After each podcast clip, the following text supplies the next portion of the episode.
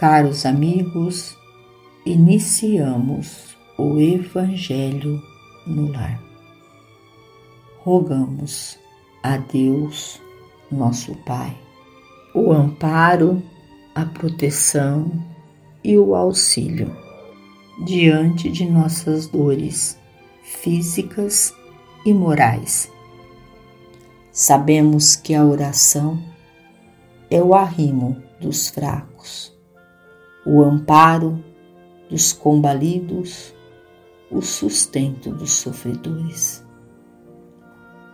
Dai-nos, ó Deus, este sustento, este amparo, dai-nos esta sustentação de que tanto precisamos diante dos embates e lutas que a vida terrena nos apresenta.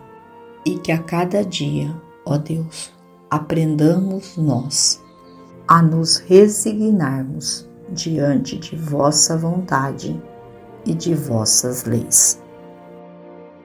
Do livro Estude e Viva Acidentados da Alma Compadeces-te dos caídos em moléstia ou desastre, que apresentam no corpo comovedoras mutilações. Inclina-te, porém, com igual compaixão para aqueles outros que comparecem diante de ti por acidentados da alma, cujas lesões dolorosas não aparecem. Além da posição de necessitados, pelas chagas ocultas de que são portadores, quase sempre se mostram na feição de companheiros menos atrativos e desejáveis. Surgem pessoalmente bem postos, estadiando exigências ou formulando complicações.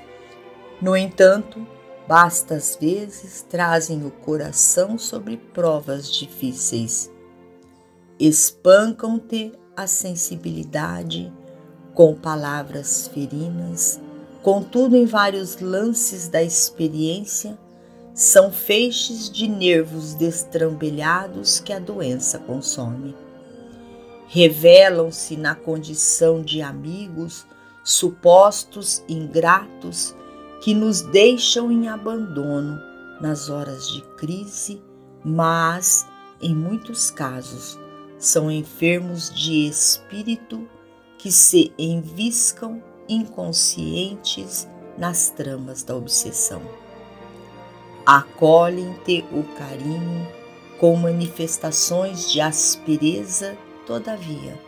Estarão provavelmente agitados pelo fogo do desespero, lembrando árvores benfeitoras quando a praga as dizima são delinquentes e constrange-te a profundo desgosto pelo comportamento incorreto.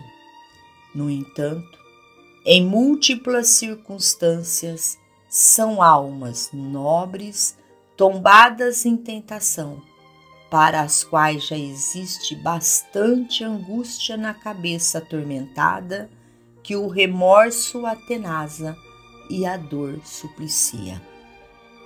Não te digo que aproves o mal, sob a alegação de resguardar a bondade.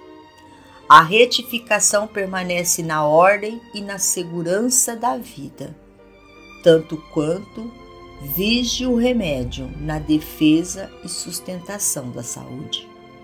Age, porém, diante dos acidentados da alma, com a prudência e a piedade do enfermeiro que socorre a contusão sem alargar a ferida.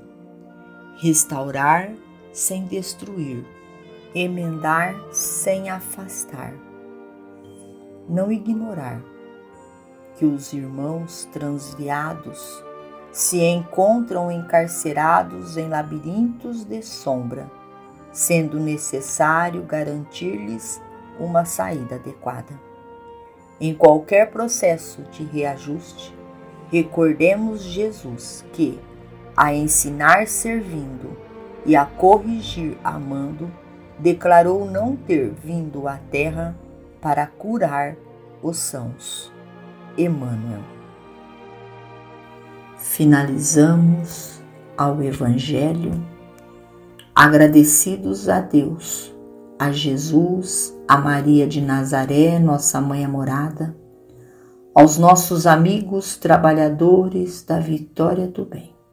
Que fiquemos todos na paz do Mestre Jesus e até amanhã, se Deus assim o permitir.